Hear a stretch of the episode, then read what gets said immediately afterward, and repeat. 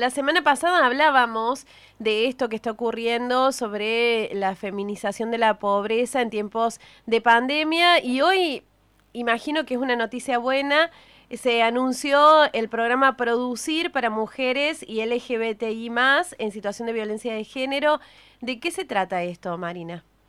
Eh, bueno, Susana, sí, eh, no digo que importante esto de eh, cuando discutimos las problemáticas que atraviesan a las mujeres y a la diversidad, empezar a ver que surgen estas políticas públicas.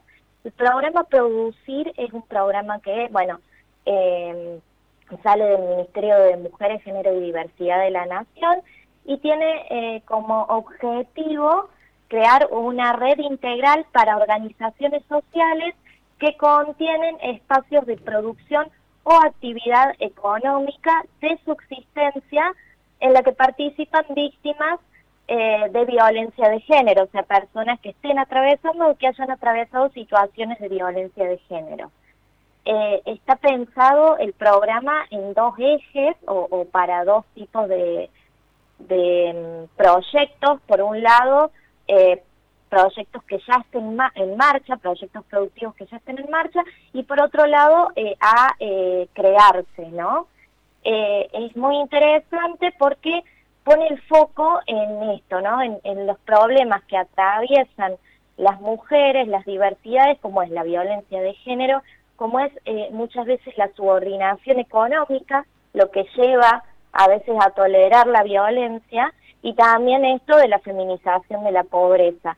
Pero además es muy interesante porque, eh, digamos, está destinado a organizaciones sociales o comunitarias que son quienes vienen, digamos, eh, trabajando con las personas que están en estas situaciones y quienes atraviesan el día a día con ellas. Entonces también es interesante ese ese nexo que hace el Estado con estas organizaciones que son quienes también eh, están ahí articulando siempre las políticas públicas.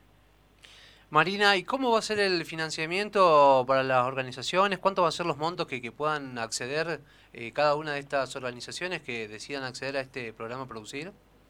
Bien, mira, eh, bueno, ahí hay una división porque hay organizaciones dividen entre las que tienen eh, personería jurídica y las organizaciones de derecho.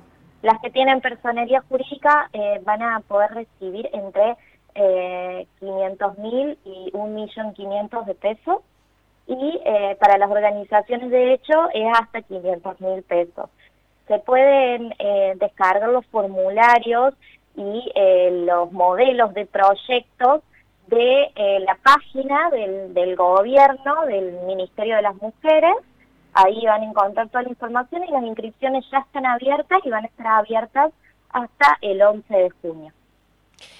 Por ahí lo importante de dejar, eh, para que todos lo pensemos, me parece, es esto que decía la ministra Elizabeth Gómez Alcorta sobre de darnos cuenta que sin independencia económica no se puede pensar un proyecto de vida libre de violencia. Y esto porque uno a veces em, acompaña a una persona en situación de violencia de género a salir de esa situación, pero después hace falta un acompañamiento después para que logre la independencia económica y logre tener una vida distinta a la que venía teniendo.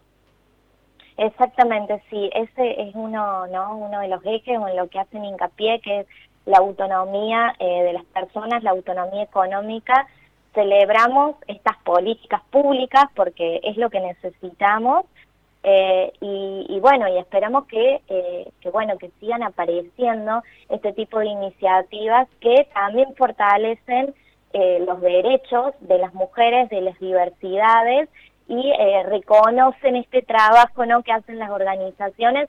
Entonces, bueno, nada, creo que, que es un algo para, para celebrar y, bueno, y también invitar a, las organizaciones a que, a que averigüen, a que ingresen porque, bueno, es bien interesante.